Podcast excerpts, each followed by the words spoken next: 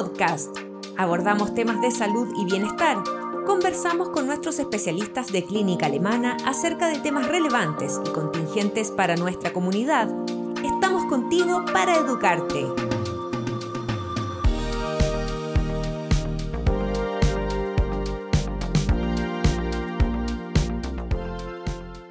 Bienvenidos a este nuevo Alemana Podcast. En esta ocasión conversaremos con Felipe Muñoz, nutricionista deportivo de Alemana Sport, quien nos contará sobre la importancia de las proteínas y cómo se relaciona con nuestro rendimiento deportivo.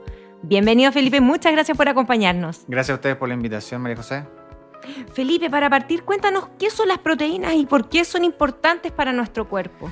Las proteínas son una estructura que nosotros encontramos en la alimentación básicamente están conformados por una cadena.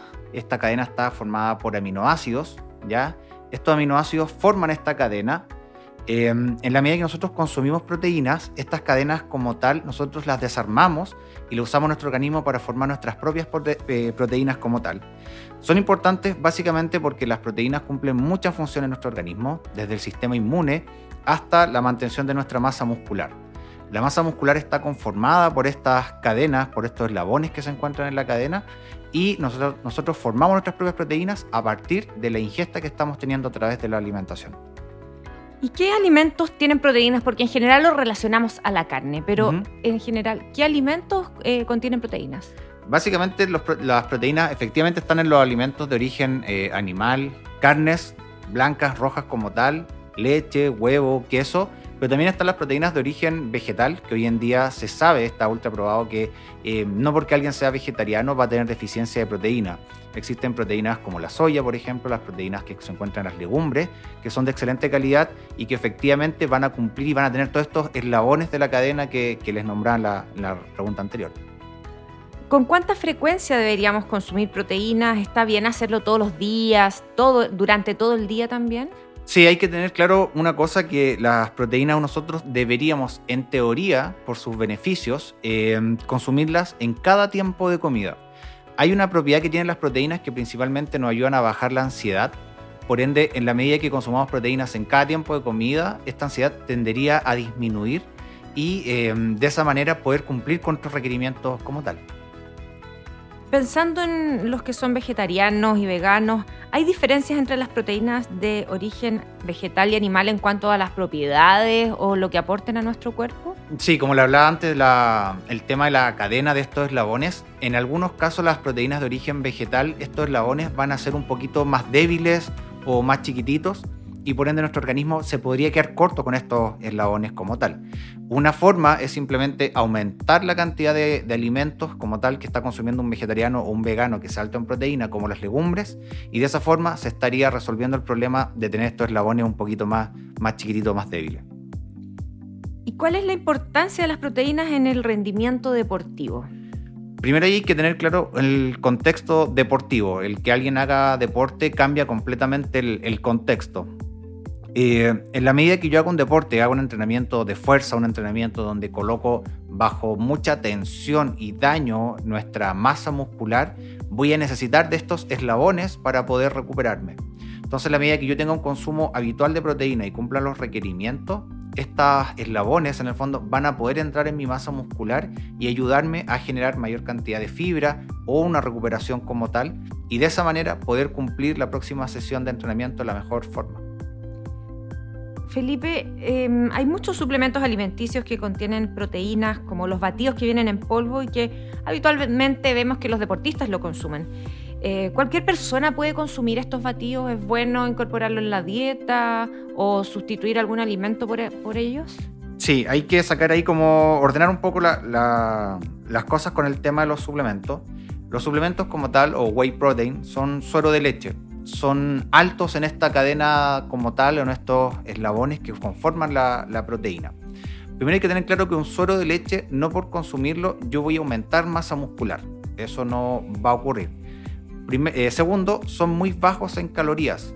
Si alguien quisiera usarlos para bajar de peso, efectivamente los podría usar, ya que dan mucha saciedad, son bajos en calorías y nos ayudan a cumplir nuestros requerimientos con un volumen de, nutricional, en el fondo un volumen de alimento muy disminuido. Si alguien los quiere comenzar a, consumir, está en su libre eh, adquisición ir a comprarlo, ya que se pueden comprar por internet, no hay ningún problema. Pero sí hay que tener claro las diferencias que existen entre los sueros de leche que son hidrolizados o algunos que son aislados. Eh, hoy en día existen sueros de leche, ya no son sueros de leche, pero sí son proteínas para vegetarianos o veganos que vienen eh, de legumbres. Entonces hay que tener claro que más o menos por una porción nos van a entregar alrededor de 20-25 gramos de proteína y del aporte de, energía, de calorías, va a ser un, aporte sumamente bajo que no va a ir más allá de las 140 calorías.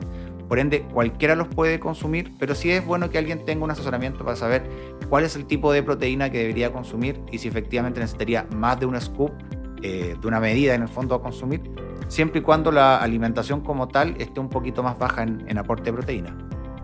Varía la cantidad de proteína y la forma en que la consumimos dependiendo de la actividad física que tengamos, porque una cosa es tener una actividad, ser muy activos y otra cosa es ser deportista. Lo habías mencionado antes, ¿podemos profundizar un poquito en eso?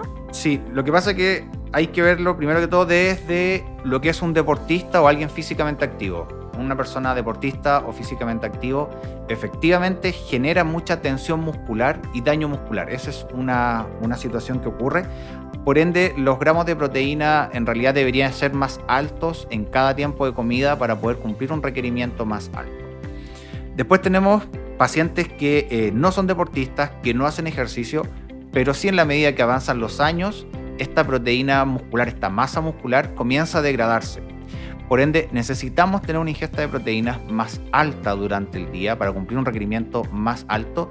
No por el hecho de que nos vamos a hacer musculosos o vamos a aumentar en, forma desmedida la masa muscular, sino que es simplemente con el hecho de poder preservar este tejido que en la medida que van pasando los años y somos sedentarios, más se está degradando y más se está perdiendo, lo cual podría provocar en el fondo otro tipo de patologías que podrían ir de patologías metabólicas o en el caso de adultos mayores favorecer caídas, por ejemplo.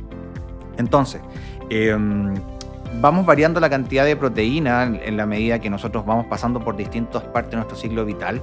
Es, necesario poder consumir mayor cantidad y por otro lado, efectivamente en deportistas y gente físicamente activa que produce daño eh, muscular, produce un daño de su tejido, también necesita mayor aporte de proteínas. En una regla muy general se recomienda que en cada tiempo de comida podamos tener ingestas proteicas porque eh, cuando analizamos los requerimientos de una persona, y esta se salta un tiempo de comida donde no consume proteínas, efectivamente tiene más posibilidades de quedar baja en su requerimiento diario. ¿Y el exceso de proteína se produce algún daño en nuestro cuerpo o no? No, lo, el máximo mito que existía años atrás era que provocaría algún daño renal, alguna complicación de, insuficiencia renal como tal, pero todo lo que ha indicado la, investigación y la, ciencia en relación al consumo de proteína es que em, personas que tenían algún daño renal anteriormente efectivamente podrían em, favorecerlo o potenciar esta condición. Ahora estamos hablando de, de consumos de proteínas súper elevados que a lo largo del día una persona es muy difícil que los complete. Básicamente un requerimiento de proteína em, que uno puede encontrar en, literatura, en medicina deportiva, habla de 1.7 gramos por kilo de peso, es decir, yo tomo mi peso corporal y lo multiplico por 1.7.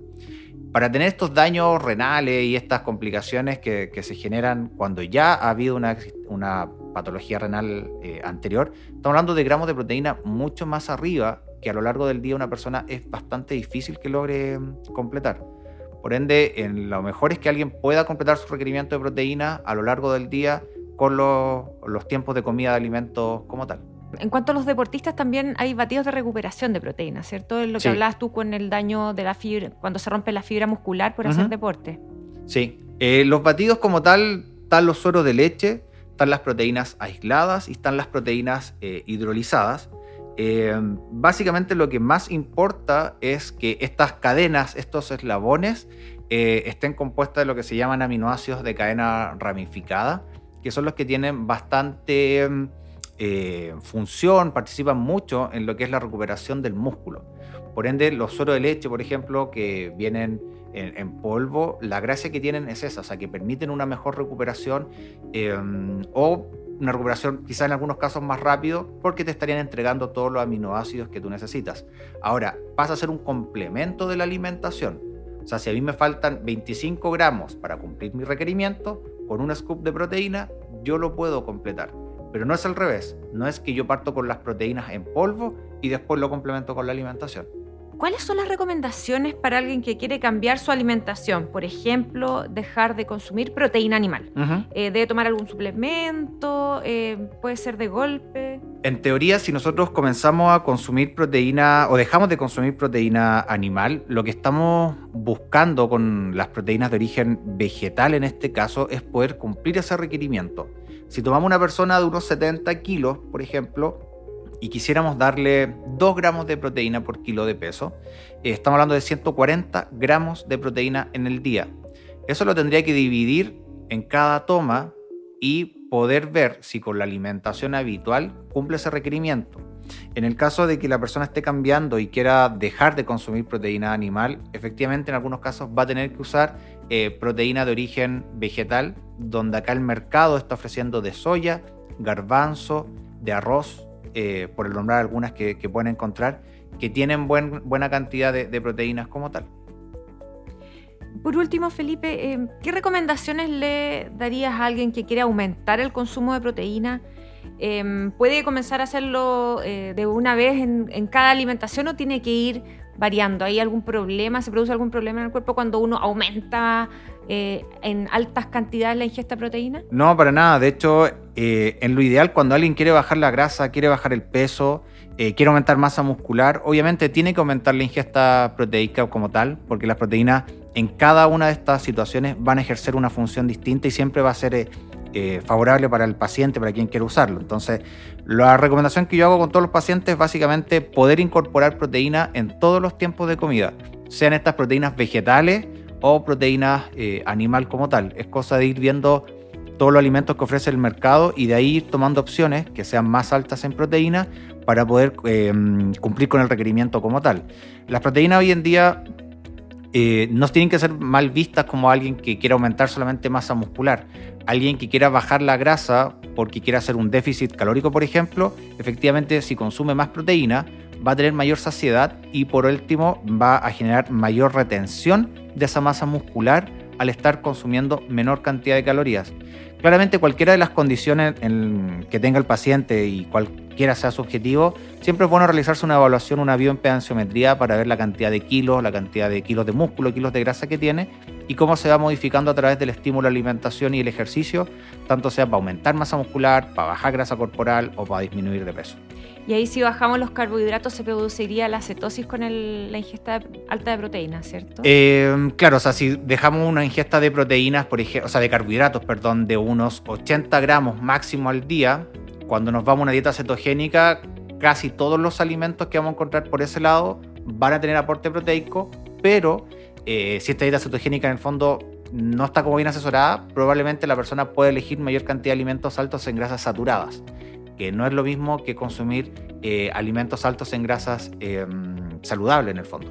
Entonces, son opciones, son estrategias de alimentación, pero nunca hay que perder de foco eh, el foco en la persona y principalmente en sus valores de kilos de músculo, kilos de grasa y algunos valores fisiológicos también de cómo funciona el organismo para ver cómo eh, reaccionaría frente al estímulo de una alimentación más alta en proteína. Siempre va a ser saludable, sean proteínas vegetales o animales, siempre el resultado final va a ser mantener eh, y o preservar esa masa muscular y si hay estímulo de entrenamiento de ejercicios de fuerza, poder levantar esa masa muscular que al final del día no es más que tener mejor salud.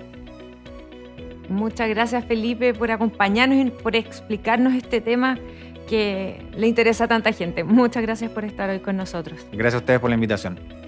Nosotros nos despedimos y nos encontramos en un nuevo Alemana Podcast.